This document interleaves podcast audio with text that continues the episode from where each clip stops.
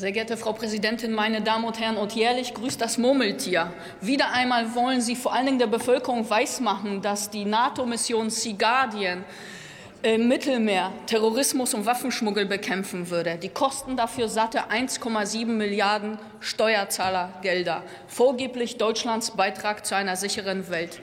Die andere Seite ihrer, dieser Medaille, Lieferungen von Mordwerkzeug in alle möglichen Länder der Welt, auch in Kriegs- und Krisengebiete, unter anderem an solche Diktaturen wie Saudi-Arabien, die wiederum damit Menschen im Jemen morden.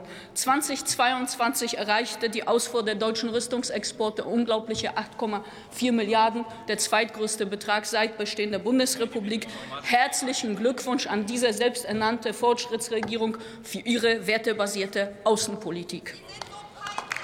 Mit Sea Guardian, das müssen gerade Sie sagen, mit Guardian und der Sicherheit, die es angeblich schafft, soll die NATO laut Mandatstext, ich zitiere, die politische und gesellschaftliche Teilhabe vor allem von Frauen und jungen Menschen absichern.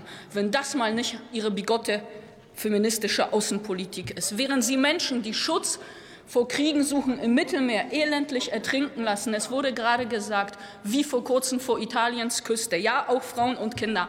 Reiste doch Frau Baerbock kurz nach ihrem Amtseintritt zu der rechtsnationalistischen polnischen Regierung für ein Handshake und war sehr leise dazu, dass gleichzeitig riesige NATO-Stacheldrahtzäune an der polnisch-weißrussischen Grenze gegen Geflüchtete aus den Kriegen in Jemen, in Afghanistan, in Irak und Syrien hochgezogen wurden. Und kurz danach, wenige Monate später, öffnete man völlig zu Recht die Grenzen für Geflüchtete aus der Ukraine.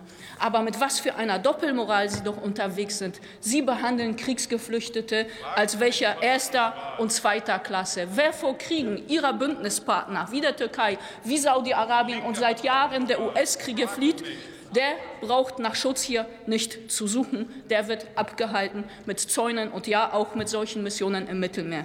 Wie wäre es denn endlich mal mit Fluchtursachen bekämpfen?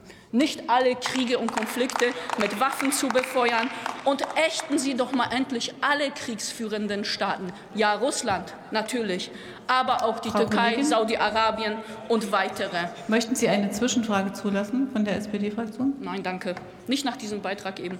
Ähm, die Bilanz Ihres Mandats ist so ernüchternd wie Ihre Realpolitik. Waffen wurden durch Sea Guardian ja bekanntlich nie beschlagnahmt. Bei 21 Schiffen gab es einen Verdacht auf kriminelle Handlung und Terrorismus.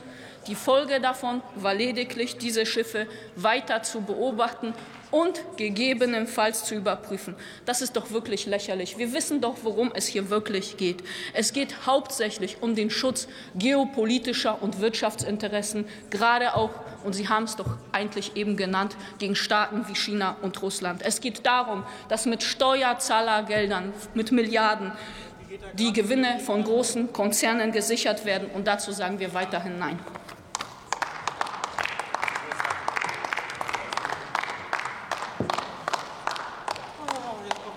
Der Kollege Max Lux hat das Wort für Bündnis 90 Die Grünen.